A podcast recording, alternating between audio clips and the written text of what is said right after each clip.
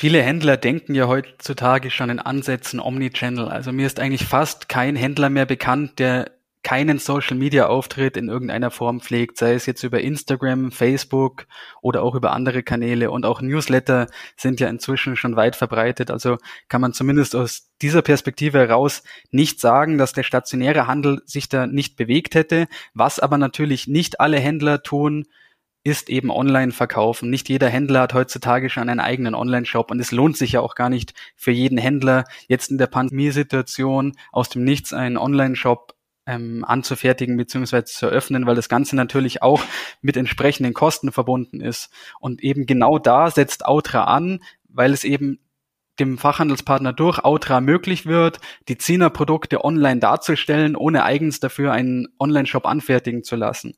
Und nachdem das Click und Collect anfangs in Bayern ja auch verboten war, inzwischen aber erlaubt ist, ist das meiner Meinung nach eine sehr, sehr gute Kombination ähm, die, die Where-to-Buy-Local-Funktion plus das Click und Collect, das möglich ist, um eben auch während der Pandemiesituation als kleiner lokaler Händler doch noch gewisse Umsätze zu machen.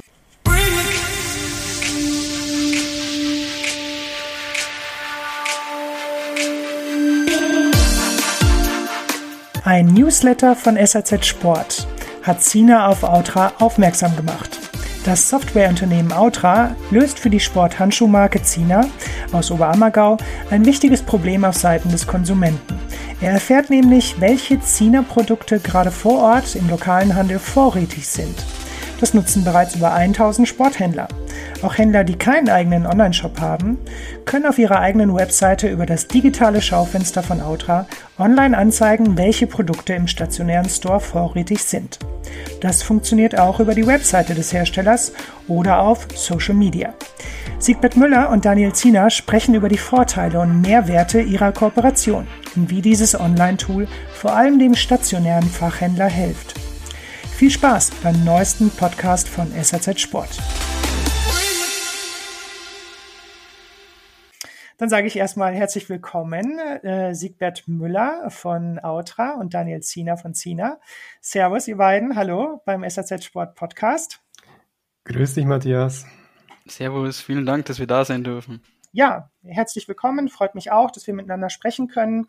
Ähm, vielleicht gleich ähm, erste Frage an äh, Sigi. Autra äh, mag unsere, unsere Sportbranche vielleicht noch nicht äh, so gut kennen, äh, wenn auch ihr schon sehr viele Händler habt, wo wir später noch drauf eingehen. Aber kannst du vielleicht ein bisschen ähm, dich vorstellen, dein Unternehmen vorstellen? Wie ist Autra entstanden und was macht ihr mit eurer Firma in unserer Branche? Ja, sehr gerne. Siegbert Müller mein Name, kurz Sigi genannt. Ich bin der Gründer und Geschäftsführer von Outra und uns gibt es seit 2016. Ziel des Outra-Ökosystems ist es, Händler, Marken und Publisher in der Outdoor- und Sportbranche miteinander zu verbinden und dadurch diverse Mehrwerte in Vertrieb und Marketing zu schaffen. Hierzu ähm, haben wir eigene Tools entwickelt, welche wir genau dafür einsetzen. Beispielsweise gibt es ähm, Tools, wo wir auf der Markenwebseite die stationären Händler integrieren können, sodass die Kunden auf der Markenwebseite direkt sehen können, welche Produkte es bei welchem Händler zu kaufen gibt. Aber dazu gehen wir wahrscheinlich später an. Entstanden sind wir 2016, als äh, Ulf und äh, Sandra von Chillers auf uns zukamen und einfach nachgefragt haben, ob wir nicht Händler auf ihrer Webseite integrieren können, weil damals hatten sie keinen B2C-Shop und wollten einfach ihren Handel unterstützen. Und gemeinsam mit ihnen haben wir dann eine erste Version von Outra geschaffen, welche sich seither aber weiterentwickelt hat. Okay, gut. Soll vielleicht für den Start reichen. Später können wir ja nochmal vertiefen, ähm, welche Tools das alle sind. Und ähm, ja, auch kurz am Anfang zu dir, äh, Daniel. Was machst du bei Zina? Äh, kannst du vielleicht kurz Zina auch in der, in der Sportbranche mal einordnen? Und spannende Frage ist natürlich, was, äh, welchen Painpoint Outra für euch löst, vielleicht auch in Bezug auf den Handel. Ja, sehr gerne. Ich bin seit 1. April 2020 Sales Manager bei der Firma Zina aus Oberammergau. Zina ist ein ähm, Traditions- und Familienunternehmen, das in dritter Generation von meinem Vater Franz Zina und unserem Managing Director Frank Burig geführt wird. Gegründet wurde Zina 1946 von meinem Urgroßvater Franz Zina Senior als Handschuhmanufaktur 1970 hat dann mein Opa Ernst Ziener das Unternehmen übernommen und 1980 ist die über die Unternehmensführung an meinen Vater Franz Ziener Junior weitergegeben worden. Inzwischen ist Ziener Marktführer im Bereich der Wintersporthandschuhe. Es gibt dann natürlich immer Diskussionen, wie die Top 3 sich letztlich aufteilt, ähm, aber wir sehen uns schon in der Top 3 und ähm, wir sind, wie gesagt, auch in den Bereichen Textil und ähm, Bike tätig. Welchen Painpoint löst Outra für uns? Ähm, ich habe vor kurzem erst eine Studie gelesen, welche digitalen Angebote sich Konsumentinnen in der Innenstadt wünschen. Da wurde auch darauf eingegangen, unter anderem, dass natürlich ein großer Painpoint die Echtzeitinformationen sind, sprich die Konsumentinnen wollen sehen, welche Produkte sind in den Geschäften gerade vorrätig und genau dieses Problem ähm, geht Outra für uns an. Und ich denke, dass die Problematik in der Innenstadt die gleiche ist wie auf dem Land beziehungsweise in einem Flächenstaat. Man möchte einfach wissen, welche Produkte sind gerade vorrätig und lohnt es sich für mich, den Shop aufzusuchen, weil das Produkt in der Farbe und in der Größe, die ich wirklich haben möchte, eben gerade auch auf Lager ist. Und da ist Outra eigentlich die perfekte Lösung, um den Konsumentinnen diesen, diesen Wunsch zu erfüllen. Ja, man könnte vielleicht nochmal auf den Namen eingehen. Also Autra äh, wird mit Doppel-T auch geschrieben. Genau. Äh, wie kam der Name zustande? Also da steckt Tatra drin oder Trade oder was auch immer. Was, was ist das? Das äh, ist eigentlich eine Zusammensetzung aus äh, Outdoor und Travel. Ah, und da okay. ist Outra entstanden daraus. Ja, ja. Deshalb okay. auch mit zwei T. Und äh, Webseite lautet outra mit zwei T.de, also o-u-t-t-r-a.de. Ähm, Sigi, könntest du vielleicht mal ausführen, wie ihr das zeigt, wie ihr das macht, wie ihr das umsetzt? Du hast gesagt, du hast ein paar Tools und ähm, wie könnt ihr und wo könnt ihr dann die Produkte zeigen online? Also da gibt es ähm, zwei verschiedene Tools, die hauptsächlich eingesetzt werden. Das wichtigste Tool aktuell ist die Integration auf der Markenwebseite. Das heißt, ähm, die Marke kann unser Tool auf ihrer eigenen Webseite einbauen, um anzuzeigen, welcher Händler aus der Region des Besuchers das gewünschte Produkt aktuell verfügbar hat. Beispielsweise so, dass ähm, man einen Kaufe lokal-Button hat auf der, auf der Produktdetailseite der Marke. Der Kunde wählt dann aus, welche Größe er haben möchte, welche Farbe er haben möchte, lässt sich dann entweder über das System automatisch orten oder gibt einen, eine Stadt ein.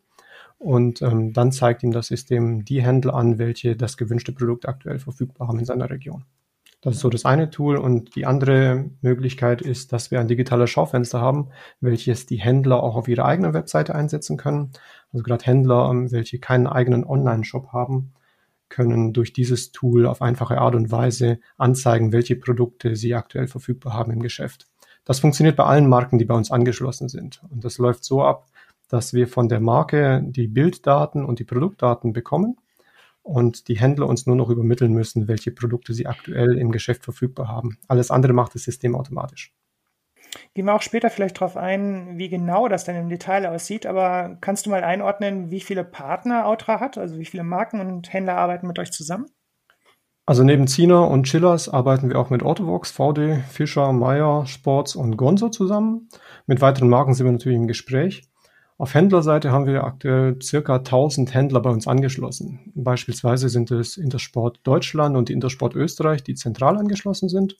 Aber auch Händler wie jetzt ein Bergzeit, ein Konrad, Bittel, Schuster aus München, Globetrotter oder Sportcheck mit allen Filialen sind auch bereits bei uns angeschlossen. Zusätzlich gibt es natürlich auch viele kleine Händler, die direkt über ihre Warenwirtschaft bei uns angeschlossen sind und neuerdings auch Zina. Und wie seid ihr eigentlich zusammengekommen? Äh, vielleicht auch an beide gefragt. Wie ist Zina und Outra zusammengekommen? Was verbindet euch? Der Erstkontakt entstand äh, auf der ISPO. Hier hatte ich mit dem Florian Ehlert, dem Marketingleiter von Zina, ersten Kontakt. Und dann kam Zina im Sommer 2020 auf uns zu und seitdem arbeiten wir an sich zusammen. Ja, witzigerweise bin ich tatsächlich ähm, durch ein SAZ Sport-Newsletter auf Outra erstmal äh, aufmerksam geworden.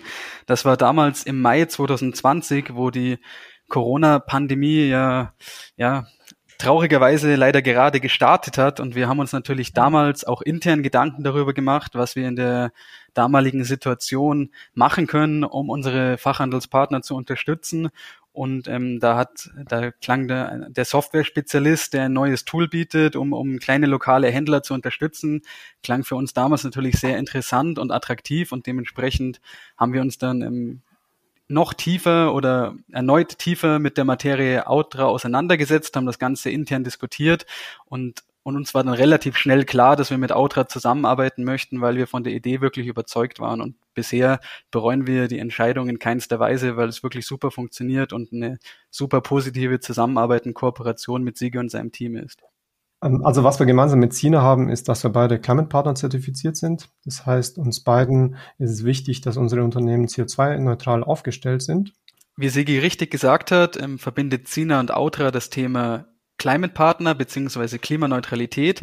Sina ist auch seit 2020 ein klimaneutrales Unternehmen. Das heißt, Climate Partner bemisst unsere CO2-Emissionen, die wir dann im Gegenzug durch verschiedene Klimaschutzprojekte kompensieren können. Momentan unterstützen wir hier ein Bergwaldprojekt im Oberallgäu auf der einen Seite, um eben einen lokalen bzw. regionalen oder nationalen Part zu haben und auf der anderen Seite ein Waldschutzprojekt in der Mongolei. Und hierauf sind wir auch sehr stolz und daneben haben wir für den Winter 2021 noch eine komplett klimaneutrale Kollektionslinie gelauncht, nämlich unsere EX4 Handschuhlinie. Also auch hier bewegt sich einiges bei der Firma Zina. So, jetzt pass mal auf, jetzt sage ich dir gleich mal eine Hausnummer. Äh, weißt du, wie viel CO2 du produzierst? Wie viel Tonnen oder wie, dein, wie hoch dein Wert ist? Weil das ist voll interessant, das äh, rechnet ja Climate Partner aus. So, pass mal auf. Ähm, die Bergfreunde haben das ja genauso gemacht mit Climate mhm. Partner und die kamen echt auf einen, auf einen interessanten Wert. Kennst du deinen Wert? Wie viel ihr habt? Ich gucke gerade nach, ob das auf der Urkunde steht. Ja, ich versuche ja, genau. auch. Ich glaube, da steht es drauf. Ich versuche es auch herauszufinden bei mir gerade.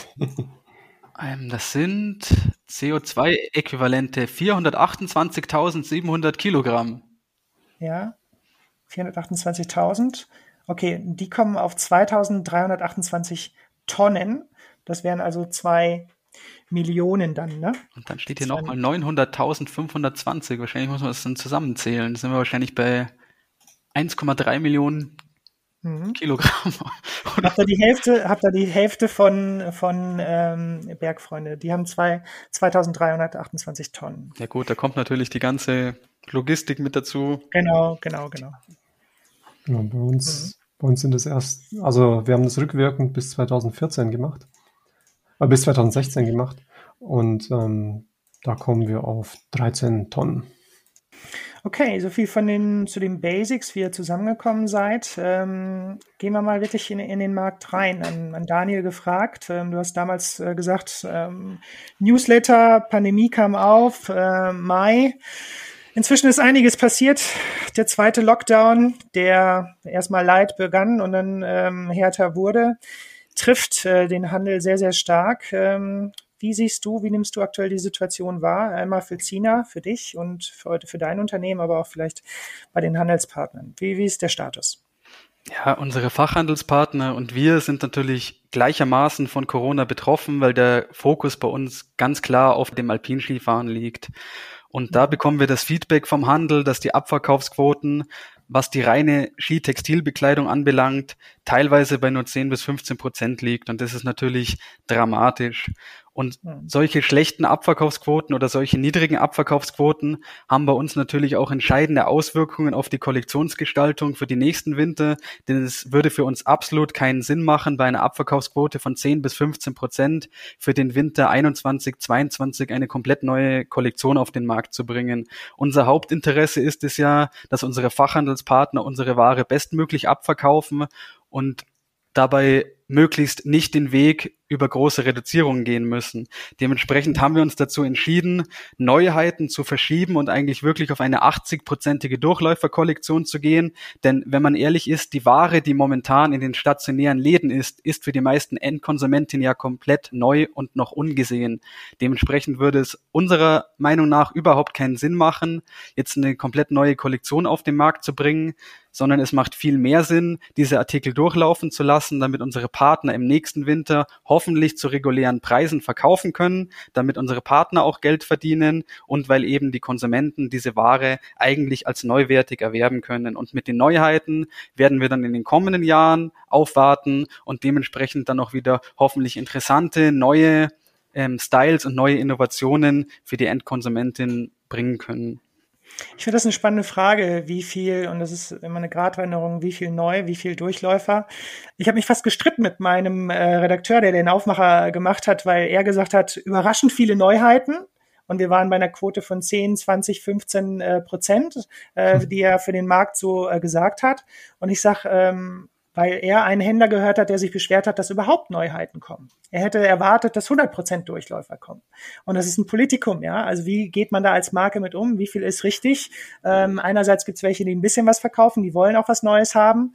Ähm, du willst auch was Neues zeigen. Andererseits beschweren sich die Händler, dass überhaupt was Neues äh, auf den Markt kommt. Also es ist nicht leicht. Wie ist da die Rückmeldung von eurer Seite in Richtung oder aus dem Handel? Was wünscht sich der Handel? Wünscht er sich was Neues? Oder sagen sie bitte nichts Neues? Das Feedback, das wir von unserem Außendienst bekommen haben, war durchweg positiv, weil wir wirklich nur in den Bereichen Neuheiten bringen, wo Bedarf bestanden hat. Alle Artikel, die sich gut verkauft haben oder die bei unseren Händlern etabliert waren, lassen wir ganz normal durchlaufen. Dementsprechend ähm, stellen die wenigen Neuheiten, die wir bringen, auch wirklich einen Mehrwert für unseren Außendienst und für unsere Fachhandelspartner da und auch das Feedback, das wir von den beiden Kommissionsvorlagen bei der Intersport und Sport 2000 bekommen haben, war auch sehr, sehr positiv. Ich kann mich da an eine Rückmeldung erinnern, die war im Wortlaut, ähm, es ist total schade, dass ihr diese Neuheiten in, in dieser schwierigen Situation bringt, weil wir wahrscheinlich so wenig davon kaufen werden können. Also der Handel nimmt das schon positiv an, aber ich verstehe natürlich auf der anderen Seite die Kritik oder die Bedenken, dass ähm, zu viele Neuheiten den Verkauf im nächsten Winter erschweren könnten. Aber ich denke, wir haben da wirklich eine gute Strategie gewählt, einen guten Mittelweg, der sowohl für uns als auch für unsere Partner gut funktionieren wird. Also es wird immer in die Richtung gehen und es wird immer einen Platz für einen stationären Fachhandel geben. Es wird immer Online-Händler geben, in Zukunft immer mehr. Die Frage ist bloß, wie positioniert sich der stationäre Fachhandel und wie schafft er es, ähm, sinnvolle Kundenfrequenzen auf die Fläche zu bekommen. Das denke ich auch ich, also ich denke, dass das wichtigste Argument für den Kauf beim stationären Fachhandel die Beratung sein sollte, die persönliche Beratung und die Customer Experience. Denn wenn die Customer Experience nicht entsprechend gut ist, dann gibt es eigentlich keinen Grund mehr für den Konsumenten oder die Konsumentin nicht online zu kaufen. Denn letztendlich ist es natürlich bequemer. Aber ich denke, dass wir in Deutschland genügend Spezialisten haben, bei denen das Einkaufserlebnis und die Beratung so gut sind, dass es sich auf jeden Fall noch lohnt, stationär zu kaufen. Und auf der anderen Seite denke ich, dass sich der stationäre Handel dem Online-Kanal oder den modernen Technologien nicht verschließen sollte. Denn der Ropo-Effekt ist ja nicht zu widerlegen. Und wenn sich immer mehr Konsumenten online informieren, um dann trotzdem offline zu kaufen, dann sollte man diesen Synergieeffekt besser nutzen und sagen, okay, ich bin auf diesen Kanälen präsent hole die Leute so in meinen Laden und überzeuge sie dann stationär durchs Einkaufserlebnis und die gute Beratung. Und ich denke, genau dann ist eben diese Tendenz hin zur Richtung Online sogar noch zusätzlich hilfreich, weil ich dadurch meine Verkäufe steigern kann und mehr Leute in meinen Laden bekomme. Also den Online-Kanal einfach als Werbefläche sehen, als Präsentationsmöglichkeit, Tools wie Outra nutzen, die mich dabei unterstützen, die mir helfen, präsent zu sein und die mir helfen, mein komplettes Sortiment zu zeigen. Und ich denke dann, wenn man diesen Weg der Symbiose geht, wenn man Omnichannel denkt, dann kann der stationäre Handel auch zukünftig noch gut neben den reinen Onlinern bestehen und Spezialisten, gute Beratung und ein positives Einkaufserlebnis werden sich letztendlich immer durchsetzen. Ähm, du hast gesagt Kollektion, was das für Auswirkungen darauf hat. Ich weiß nicht, ähm, ich habe nicht genau nochmal nachgeprüft, was ihr angeklickt habt bei der SAZ Sportumfrage, aber wir haben die Industrie auch gefragt, wie schätzt ihr die Situation im Handel ein? Wie kritisch ist es und wie ist es für euch selber, für die Industrie, für die Hersteller? Und da kamen wir so Pi mal Daumen raus für die Industrie von eins bis zehn. Zehn wäre kritisch oder, oder Insolvenz. Ähm, wäre, kam die Industrie auf eine drei und der Handel so ungefähr auf der 7, 8. Würdest du für Zina auch äh, bei der 3 sein, wie eure Lage aktuell ist oder wo, wo steht ihr gerade? Ob es wirklich die drei ist, kann ich natürlich nicht genau sagen, aber ich denke schon, dass dadurch, dass bei uns der Fokus wirklich auf dem Alpinskifahren, auf den Skihandschuhen und der alpinen Schienenbekleidung liegt, dass die Situation schon schlimmer ist als bei einigen Mitbewerbern oder bei einigen Fachhandelspartnern. Bisher ist es ja tatsächlich so, dass Fachhandelspartnern Hilfe bekommen können, wenn auch verspätet. Mir wäre Stand jetzt nicht bekannt, dass wir Hilfen in irgendeiner Form vom Staat bekommen könnten, was natürlich schlecht ist. Auf der anderen Seite gibt es natürlich auch Positives zu berichten. Beispiel, äh, beispielsweise konnten wir die Bike Vororder für den Sommer 2021 um circa 20 bis 30 Prozent steigern. Das Problem ist nur, der Bike-Bereich ist im Vergleich zu unserem Alpinski-Bereich so gering, dass eben dieses Wachstum nicht reicht, um die Verluste zu kompensieren. Also wir gehen auch davon aus, dass wir in der Vororder extreme Verluste erleiden werden und auch das momentan boomende Skitourengeschäft beziehungsweise das momentan boomende Langlaufgeschäft. Man sieht ja, was auf den Leuten los ist und welche Euphorie da entsteht. Auch das wird nicht reichen, um diese Verluste zu kompensieren, auch wenn wir in diesen beiden Teilbereichen nahezu komplett abverkauft sind. Ja, auf der anderen Seite Autra. Äh, Frage an dich, äh, Sigi. Wie hat, äh, wie hat sich das Geschäft durch Corona für dich äh, verändert? Was ist da passiert im März?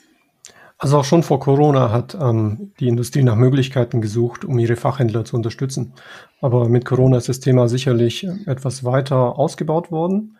Ein gesteigertes Interesse haben wir insbesondere auf Handelsseite gemerkt, welche durch Outra einfach die Produkte online präsentieren kann. Und als die Läden noch offen hatten, hatten die Händler natürlich genug auf der Fläche zu tun. Und jetzt ähm, ist so ein Modul wie unseres jetzt ähm, etwas stärker nachgefragt im Handel. Das war das, was sich auf Business-Seite verändert hat. Und sonst ist natürlich so, dass wir durch Corona auch alle im Homeoffice sitzen und remote arbeiten was allerdings bei einem Softwareunternehmen wie unserem natürlich einfacher ist als jetzt bei einem Industrieunternehmen. Auch an beide gefragt, ähm, wie könnt ihr dem stationären Händler jetzt und künftig helfen? Also gehen wir vielleicht mal wirklich tiefer rein in die, in die Elemente, in die Tools, ähm, wie da die Situation aussieht. Daniel, vielleicht als äh, erstes gefragt, so dein originärer Ursprung hast du ja beschrieben. Die Kunden suchen nach Warenverfügbarkeiten. Du kannst ähm, den, den stationären Händler mit reinbringen. Aber gibt es vielleicht noch weitere Benefits, Mehrwerte äh, für dich, außer dass der Händler sich sagt, Dankeschön, dass ihr, dass ihr äh, mir helft, da online sichtbar zu werden? Viele Händler denken ja heutzutage schon in Ansätzen Omnichannel. Also mir ist eigentlich fast kein Händler mehr bekannt, der keinen Social-Media-Auftritt in irgendeiner Form pflegt, sei es jetzt über Instagram, Facebook oder auch über andere Kanäle. Und auch Newsletter sind ja inzwischen schon weit verbreitet. Also kann man zumindest aus dieser Perspektive heraus nicht sagen, dass der stationäre Handel sich da nicht bewegt hätte. Was aber natürlich nicht alle Händler tun, ist eben online verkaufen. Nicht jeder Händler hat heutzutage schon einen eigenen Online-Shop und es lohnt sich ja auch gar nicht für jeden Händler jetzt in der Pandemiesituation aus dem Nichts einen Online-Shop ähm, anzufertigen bzw. zu eröffnen, weil das Ganze natürlich auch mit entsprechenden Kosten verbunden ist. Und eben genau da setzt Outra an, weil es eben dem Fachhandelspartner durch Outra möglich wird, die Zina-Produkte online darzustellen, ohne eigens dafür einen Online-Shop anfertigen zu lassen. Und nachdem das Click und Collect anfangs in Bayern ja auch verboten war, inzwischen aber erlaubt ist, ist das meiner Meinung nach eine sehr, sehr gute Kombination, ähm, die, die Where-to-Buy-Local-Funktion plus das Click und Collect, das möglich ist, um eben auch während der Pandemiesituation als kleiner lokaler Händler doch noch gewisse Umsätze zu machen. Und ich sehe es beispielsweise an unserem ortsansässigen Sport 2000 Händler Sportzentrale Papistock in Oberammergau, dass die Kombination Dealer Locator, Outra, Click und Collect wirklich gut zu funktionieren scheint. Denn jedes Mal, wenn ich mit meinem Auto vorbeifahre, sehe ich irgendjemanden, der entweder Touring-Ski oder Langlauf-Ski abholt. Und ich weiß aus ähm, auf, aufgrund äh, persönlichen Kontakts zu diesem Sporthändler, dass eben dort dieses Outra-Tool genutzt wird. Und das ist meiner Meinung nach eigentlich der beste Beleg dafür, wie das Ganze funktionieren kann und wie hier Fachhandel, Industrie und Outra zusammen für alle Seiten einen Mehrwert schaffen können. Denn letztendlich geht es natürlich immer darum, dass unsere Ware abverkauft wird und dass ähm, Konsumenten unsere Ware beziehen und nutzen können. Kurz nochmal, bevor Sigi auf diese Frage eingeht. Ich, Sigi, du hast gesagt, das Geschäft war auch schon vorher gut. Ähm, war es denn auch schon seit 2016 eine stetige Kurve nach oben oder kann man sagen, wirklich Corona, da hat es nochmal einen Push gegeben? Mhm. Naja, das, da kommen zwei Sachen zusammen. Und zwar 2016 sind wir mit Chillers gestartet, dann hat es an sich ziemlich lang gedauert, bis Fischer dazu kam, irgendwie ein halbes Jahr später. Und dann kam Autovox dazu und seit Autovox ist halt die Sichtbarkeit in der Branche entsprechend. Das heißt, Autovox, was Februar 2020 war, fiel halt jetzt mit Corona zusammen. Und ähm, ich gehe davon aus, dass das Interesse in der Branche schon vorher hoch war und auch ohne Corona diese neuen Marken auch hinzugekommen wären. Allerdings ist das Thema natürlich weiter nach oben gepusht worden durch Corona. Und wie kannst du einem stationären Händler konkret helfen? Also der ähm, Daniel hat schon gesagt, normalerweise kostet ein Online-Shop. Ähm, was kostet es hier, einem Händler dabei zu sein? Und äh, wie ist konkret deine, deine Situation, wenn du mit dem Händler ja, das Ganze aufbauen möchtest und die Ware online sichtbar machen möchtest? Genau, also wie der Daniel vorher das erzählt hat, ist es so, dass wir verschiedene Tools anbieten, zum Beispiel das Vertable Local, aber auch das digitale Schaufenster. Um den Händler hier anzuschließen, läuft es, gibt es zwei verschiedene Wege. Also entweder man macht das automatisch über die Warenwirtschaft. Hier haben wir feste Schnittstellen, beispielsweise zu Advarix, iPOS, Bits, Famova oder Covis aber wir können uns an sich an jede Warenwirtschaft anschließen, welche einen automatischen Export der verfügbaren Produkte anbietet. Wir sind da sehr flexibel, da wir für jeden Händler eigene Importschnittstellen entwickeln können. Warenwirtschaft äh, ist ein schönes Stichwort. Äh, wir hören, dass nicht alle Händler Warenwirtschaft haben. Daniel ähm, sagt, die haben alle einen Social-Media-Auftritt, haben denn alle eine Warenwirtschaft? Also nicht alle haben eine Warenwirtschaft, allerdings ein Großteil der Händler schon. Wir haben schon gemerkt, dass es viele gibt, die eine Warenwirtschaft, oder die meisten haben an sich eine Warenwirtschaft und die, die keine haben, planen normalerweise eine einzuführen. Es gibt aber auch Händler, die keine Warenwirtschaft haben und noch keine planen einzuführen, weil sie vielleicht einfach zu klein sind. Aber auch für diese haben wir eine Lösung gebaut. Und zwar im Zuge des ersten Lockdowns haben wir gemeinsam mit Autovox überlegt, was können wir denn für diese Händler machen? Und haben dort einen Zugang zu unserem Outra-System entwickelt, wo der Händler sich einloggen kann und händisch angeben kann, welche Produkte der jeweiligen Marke er aktuell verfügbar hat. Das muss er dann jeden Montag, Mittwoch, Freitag kurz manuell aktualisieren und dann kann er genauso an dem Tool teilnehmen. Ist, der, ist quasi die manuelle Integration, ne? aber normalerweise brauchst du, das hast du im, im Vorgespräch gesagt, was brauchst du an Daten aus der Warenwirtschaft? Also wichtig ist die ERN-Nummer. Ne? Genau. Das also ist das, das Zentrale. Das Wichtigste ist die ERN-Nummer, falls ein Händler keine Lieferanten-ERN-Nummer bei sich gepflegt hat, kann er auch ähm, die Lieferantenartikelnummer, die Lieferantengröße und Lieferantenfarbe oder Lieferantenfarbnummer an uns übermitteln. Denn aus diesen drei Daten können wir nachher die ERN-Nummer berechnen. Aber die Basis ist natürlich die ERN-Nummer. Und wenn eine Lieferanten-ERN gepflegt ist, ist das auch die einzige Information, die wir vor dem Händler brauchen, um ihn hier anzuschließen. Und dann läuft es die Aktualisierung in der Regel automatisch und ähm, er hat soweit keinen weiteren Aufwand, oder? So schaut es aus, ja. Also sobald ein Händler bei uns integriert werden will, nehmen wir normalerweise Kontakt mit ihm auf, nachdem er sich bei uns meldet, klären kurz mit ihm die, ähm, die Umgebungsvariablen ab, also dass für ihn beispielsweise keine Kosten entstehen, weil wir von der Industrie bezahlt werden. Was man halt dazu sagen soll, ähm, ist, dass einige Warenwirtschaftssysteme für diese Exportschnittstelle, falls es die noch nicht gibt, bei dem Händler zu uns eine monatliche Gebühr verlangen. Die meisten Warenwirtschaftssysteme haben an sich so eine Exportfunktionalität, welche ganz einfach eingerichtet werden kann. Der Prozess ist normalerweise so, dass der Händler sich bei uns meldet, und wir dann mit ihm abklären, wie das weitere Vorgehen ist und auch welche Kosten entstehen. Also für ihn, für uns gar keine. Es könnten aber Exportgebühren für die Warenwirtschaft anfallen. Die sind aber dann pro Export und nicht pro Marke. Das heißt, über einen Export können mehrere Marken angeschlossen werden. Und anschließend gehen wir dann auf den technischen Dienstleister oder auf den Warenwirtschaftssystemanbieter des Händlers drauf zu, um diese Exportschnittstelle einzurichten bzw. die technischen Details mit ihm zu klären. Der Händler hat also keine weitere Arbeit damit. Wie, sind, wie lange sind die Vorlaufzeiten, um, um sich anzuwenden? Also auf unserer Seite ist die Vorlaufzeit äh, recht kurz. Das heißt, wir kriegen eine Marke innerhalb von zwei Monaten, wenn wir zwei Monate vorher Bescheid wissen, dass man da live gehen will, kriegen wir das normalerweise integriert. Vorlaufzeiten variieren aber natürlich vom Projekt. Das heißt, wenn eine Marke gleichzeitig eine neue Webseite startet, kann es auch mal ein halbes Jahr dauern, bis die Webseite live ist. Aber unser Tool an sich ist innerhalb von wenigen Wochen zu integrieren. Mhm. Auf Händlerseite ist das noch viel kürzer, weil wir dort wirklich nur diesen Export aus der Warenwirtschaft benötigen. Und oft ist es so, dass wir innerhalb von zwei Tagen den Händler integriert haben, wenn die technischen Details geklärt sind mit dem Anbieter der Warenwirtschaft. Wir haben da gestern schon kurz drüber gesprochen. Wie ist eigentlich so der Zustand der Daten auf Handels- und, und Industrieseite? Also aus der Vergangenheit, das ist schon ein paar Jahre her, aber wir hören immer, dass die Datenqualität nicht die beste ist und ein Check hat immer damit zu kämpfen. Äh, die ganze, äh, das ganze PIM-System hat ein riesiges Team dahinter, damit sie das ähm, ja gepflegt bekommen, vernünftig gepflegt bekommen. Und ähm, auch von Verbandsseite hören wir eigentlich aus Handelsrichtung, dass auch die ähm, Industrie nicht gerade die besten Daten hat. Aber was kannst du aus deiner Erfahrung sagen? Wie ist da so die Datenqualität? Klappt das soweit ganz gut oder gibt es da Verbesserungsbedarf? Also mit den Unternehmen, wo wir zusammenarbeiten, hatten wir bisher keine Probleme in der Datenqualität. Also sowohl die Händler als auch ähm, die Industrie kann uns bisher die Daten, die wir benötigen, liefern. Das heißt, von der Industrie die Bilder und Produktinformationen zu bekommen in einem digitalen Format, wo wir bei uns importieren können, war bisher kein Problem. Und dass der Handel uns diese Verfügbarkeit digital übermittelt, ist auch kein Problem, wenn eine Warenwirtschaft eingesetzt wird, wie gesagt.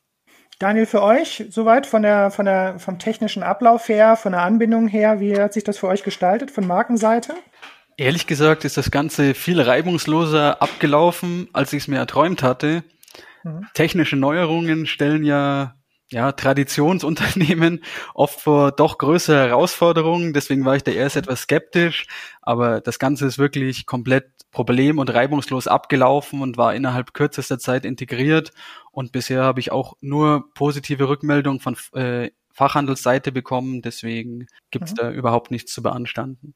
Gibt es von eurer Seite aus, ähm, bevor wir auf die Learnings gehen, ähm, was hat das im Geschäft bewirkt? Also vielleicht von Zina Seite aus, ähm, von eurer Perspektive, wenn ihr jetzt äh, die Hände angebunden habt und seht ihr den Abverkauf? Ähm, was bekommt ihr an Informationen? Was bekommt ihr an Feedback? Du sagst jetzt, da, da melden sich die Händler und sagen Dankeschön, aber kriegst du auch noch Daten mit? Ähm, hilft dir das dann später wiederum ähm, ja bei der bei der Produktion, äh, wie, wie du wie du weitergehst in deinem Geschäft? Was kriegt ihr an an dem mit, was auch wirklich verkauft wird und äh, was wird zurückgespielt an Daten? Also es ist jetzt natürlich nicht so, dass Händler mich telefonisch oder per E-Mail kontaktieren und sich dafür bedanken, dass wir mit Outra zusammenarbeiten, sondern das Ganze fließt dann natürlich eher in die momentanen Sell-in-Gespräche ein, beziehungsweise man bekommt es von den Händlern zurückgespielt, zu denen eben auch ein privater Kontakt in irgendeiner Form besteht. Daten bekommen wir natürlich keine zugespielt, sondern die Daten gehen an Outra und Outra spielt dann die Daten da aus, wo sie eben benötigt werden, um eben die Warenverfügbarkeit der Zina-Produkte auf unserer Homepage darzustellen.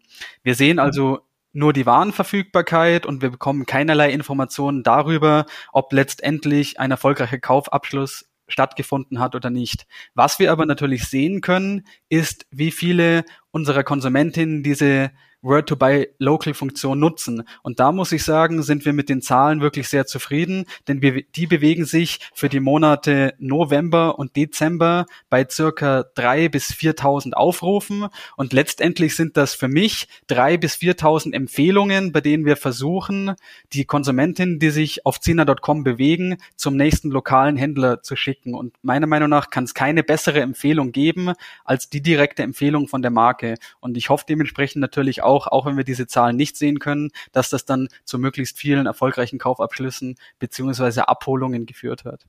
Das Tolle eigentlich ist es andersrum, dass, dass der Händler die Marke empfiehlt in seinem Laden und ihr macht das genau andersrum vom, vom Online-Shop aus. Sehr interessant. Ähm, ja, ähm, vielleicht auch von deiner Seite aus, Sigi, wie äh, geht ihr da mit dem Händler mit den Daten um? Kann das der Händler entscheiden, was geteilt wird oder nicht? Weil ich denke ja, es wäre andererseits auch ähm, sinnvoll für Zina zu wissen, was sich auch wie verkauft, was sich wie konvertiert. Und das wären ja auch, sage ich mal, ähm, vielleicht auch Daten, die euch, die euch helfen würden, eure Produktion und eure Herstellung und einfach nach vorne hin ähm, ja, schneller reagieren zu können auf etwas, was gut funktioniert. Also uns ist natürlich klar, dass die Daten, die wir bekommen, sensibel sind und dass wir damit äh, vertrauensvoll umgehen. Also wir werden keinerlei Daten vom Händler weitergeben, ohne dass der Händler das entsprechend freigibt. Das heißt, die Standardfunktion ist so, dass wir wirklich nur dort die Daten verwenden, wo ein Kunde nach dem Produkt sucht und damit wir den Händler dort anzeigen können, dass er das Produkt verfügbar hat. Es ist durchaus möglich, dass wir in Zukunft ähm, weitere Mehrwerte aufbauen auf Basis dieser Daten, wo wir dann gemeinsam mit dem Händler entscheiden, welche Daten wir teilen aber das ist aktuell keine Funktionalität im Outra-System, welche wir benutzen.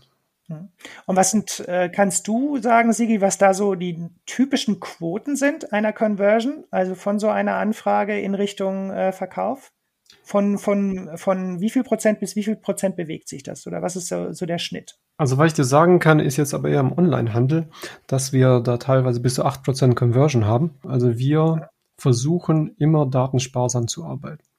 Mhm. und ähm, trotzdem einen Mehrwert zu schaffen. Das heißt, die Verknüpfung vom stationären Handel zu einem Klick auf der Zina-Webseite mhm. wäre halt auch nur über Umwege möglich. Also wir überlegen gerade in Zukunft da etwas einzuführen, wo wir bei Händlern, die uns wirklich Bestand übermitteln, was ja nicht alle sind, teilweise kriegt man nur Info, ist verfügbar oder nicht verfügbar, aber bei Händlern, die Bestand übermitteln, können wir versuchen, auf Basis einer Bestandsreduzierung und einem Klick am Vortag herauszufinden, ob der Kunde das gekauft hat.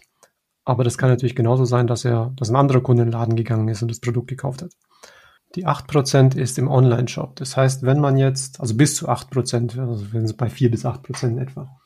Ja, also wenn beispielsweise ein, ein Bergfreunde seine Produkte auf einem Chillers listet, mhm. dann, äh, und jemand klickt auf Bergfreunde bei Chillers, dann mhm. ist die Conversion, so liegt es zwischen 4 und 8% im Bergfreunde-Shop. Mhm. Okay. Das heißt, äh, normale, normale Marketingmaßnahmen in den Online-Shops liegen so bei 2% Conversion normalerweise. Mhm. Und äh, die User oder die Leute, die über das Virtual Online-Modul kommen, mhm. sind also teilweise viermal höhere Conversion Rate. Mhm. Und für den Online-Shop kostet es nichts. Das heißt, es zeigt uns halt die Kunden, die auf der Markenwebseite sich informieren über ein Produkt, die haben ein gesteigertes Kaufinteresse, insbesondere wenn sie Kaufe lokal oder Kaufe online klicken. Gut, ähm, auch an beide gefragt, die macht die Ware, haben wir gerade schon ein bisschen ähm, angerissen, auf Flächen und im Lager macht ihr online sichtbar, was ja eigentlich wirklich äh, das wichtigste Basic ist, sage ich mal, für, für die Online-Branche, dass die Ware online sichtbar ist, die stationäre Ware online sichtbar wird äh, indem ihr den Shop überall verteilt. Also man kann auf Social Media äh, kann man die Waren sehen, man kann sie bei äh, äh, Zina.com sehen, man kann sie eventuell auch im Online-Shop eines Händlers sehen. Aber wäre vielleicht nicht eine zentrale Sportplattform für den Otto-Normalverbraucher, der dann, wenn er ein Sportprodukt sucht, einfach ungestützt genau diese Sportplattform immer ansurft, weil er die kennt, weil er die im Kopf hat, weil die überpräsent ist, wäre das nicht äh, effektiver? Arbeitet ihr auf so etwas hin? Wäre das für Zina.com nicht hilfreicher, eine Sportplattform zu haben, wo man auch präsent ist, die, die auch äh, nach vorne hin vielleicht so stark ist, dass ne, sie neben Amazon bestehen kann online? Also meine persönliche Meinung ist es, dass es eigentlich sinnvoller ist, den Konsumenten an dem Touchpoint der Customer Journey abzuholen, ähm, wie sie eben aussieht, statt ihm da irgendeinen Weg vorzugeben, beziehungsweise zu versuchen, ihm eine Plattform aufzuzwingen. Genau, also wir versuchen natürlich den Kunden dort abzuholen, wo er sich aktuell über die Produkte, Produkte informiert, also beispielsweise auf der Marken- oder der Händler-Webseite. Eine andere Plattform, wie du es vorstellst, Matthias, ist natürlich ähm, interessant und wäre sicherlich gut. Diese allerdings zu etablieren, ist sicherlich eine Herausforderung, welche auch nicht kurzfristig umsetzbar ist. Und unser Tool ist halt jetzt schon am Markt, das heißt, äh, es kann sehr schnell auch eingesetzt werden und dem Händler dann auch direkt helfen. Gibt es von euch ähm, Learnings, die ihr aus der Zusammenarbeit, aus dem bisherigen Weg, aus der Entwicklung ähm, ja, mitnimmt äh, für euch, aber auch vielleicht als Botschaft für, für die andere Seite, also von, von Zina Seite aus in Richtung Handel oder von Sigi Seite, äh, Sigis Seite aus, von Outras Seite aus in Richtung ähm, Handel und Industrie. Gibt es da Learnings, wo ihr sagt, darauf sollte man in Zukunft oder das, das braucht es nach vorne hin? In diese Richtung könnte, könnte sich oder sollte sich das noch weiterentwickeln? Also generell ist es so, dass die Digitalisierung ja nirgends aufzuhalten ist. Das heißt, die Händler und auch die Marke sollten darüber nachdenken, wie sie ähm, zusammenarbeiten können auf digitalen Wege. Und da gibt es sicherlich verschiedene Angehens Herangehensweisen. Und ähm, wichtig ist bloß, dass man da zusammenarbeitet. Also, dass jeder sein eigenes Süppchen kocht, macht überhaupt keinen Sinn in der heutigen Welt, wo eigentlich alles vernetzt ist. Und ähm, da digitale Tools zu nutzen, ist halt sinnvoll. Ja, es gibt ja durchaus einige Mitbewerber, die bereits den Weg des B2C oder D2C-Vertriebs gehen. Wir haben mhm. das momentan nicht vor und wollen das in absehbarer Zeit auch nicht ändern. Dementsprechend kann ich eigentlich allen Mitbewerbern, die selbst auch kein D2C oder B2C-Business betreiben, Outra nur ans Herz legen, weil es wirklich die optimale Symbiose für diejenigen ist, die stark auf den stationären Handel setzen und um eben, wie vorhin auch schon ausführlich beschrieben, dem stationären Handel zu ermöglichen, die eigenen Produkte online darzustellen und entsprechend auch zu vertreiben. Deswegen ist Outra für uns momentan und wie gesagt auch für die nahe Zukunft die optimale Lösung und ähm, wir werden sicher dabei bleiben und ähm, dementsprechend kann ich hier nur eine Empfehlung für alle aussprechen, die da die gleichen Ansätze wie wir verfolgen. Ja, im Grunde, als ich das erste Mal gehört habe, welche Marken mit Outra zusammenarbeiten, dann konnte man am Ende dann sagen, das sind die Guten in der Branche, die eben nicht äh, vertikal gehen und äh, die den Fachhandel noch sehen. Ja, stimmt, kann ich unterstreichen. Naja, wobei man natürlich nicht sagen kann, dass D2C oder B2C Business in irgendeiner Form verwerflich wäre. Ich verstehe die Marken, die diesen Weg gehen. Teilweise haben die natürlich auch deutlich größere Sortimente, als wir das haben. Und letztendlich ist es natürlich im Interesse jeder Marke, sein komplettes Sortiment online darstellen zu können. Aber für uns und für unsere momentane Situation ist eben diese Kooperation mit Outra und der Weg über den stationären Fachhandel der richtige, gerade weil wir den eben schon immer so gegangen sind und das auch dementsprechend weiter fortführen möchten. Ich denke, dass der eigene Online-Shop dann, wenn es wirklich darum geht, das komplette Sortiment zu zeigen und dann, wenn wirklich zu UVPs äh, verkauft wird und nicht mit großen Rabattierungen gearbeitet wird, dass dann der eigene Online-Shop sogar befruchtend für den Handel wirken kann, weil ja, wie gesagt, der Händler nie das komplette Sortiment einer Marke in seinem Online-Shop darstellen kann oder auch in seinem stationären Laden darstellen kann. Dann kann das Ganze gut funktionieren.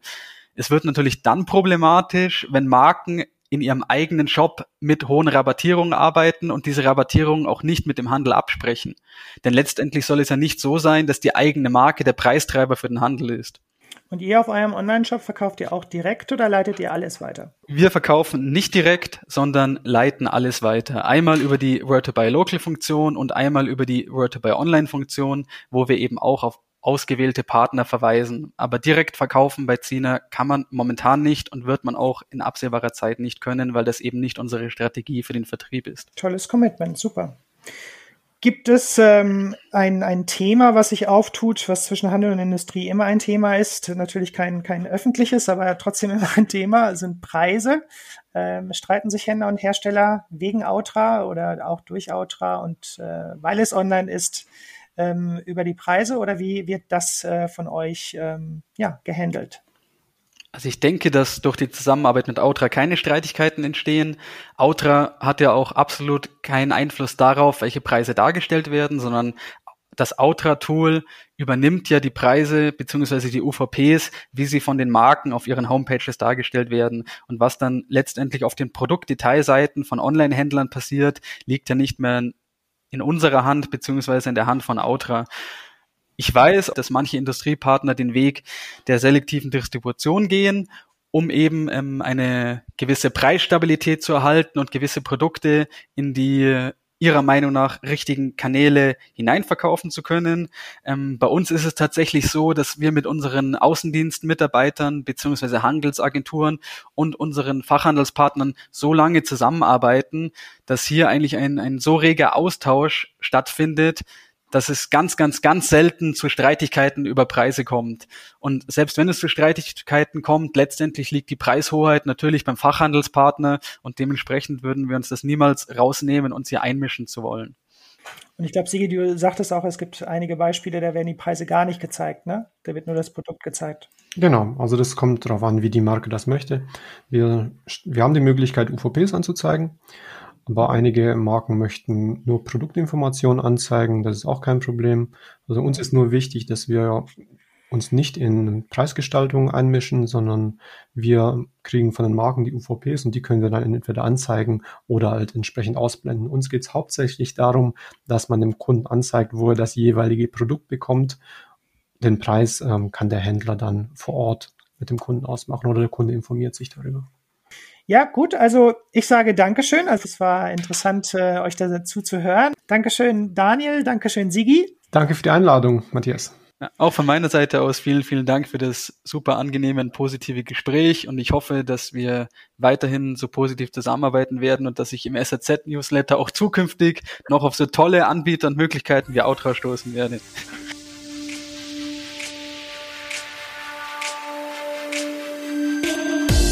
Das war der SAZ Sport Podcast. Sie finden alle Folgen online auf unserer Website www.sazsport.de sowie auch auf Spotify, Google Podcasts und Apple Podcasts. Folgen Sie uns, um keine weitere Folge zu verpassen. Wir freuen uns über Ihr Feedback und Anregungen und hören uns beim nächsten SAZ Sport Podcast.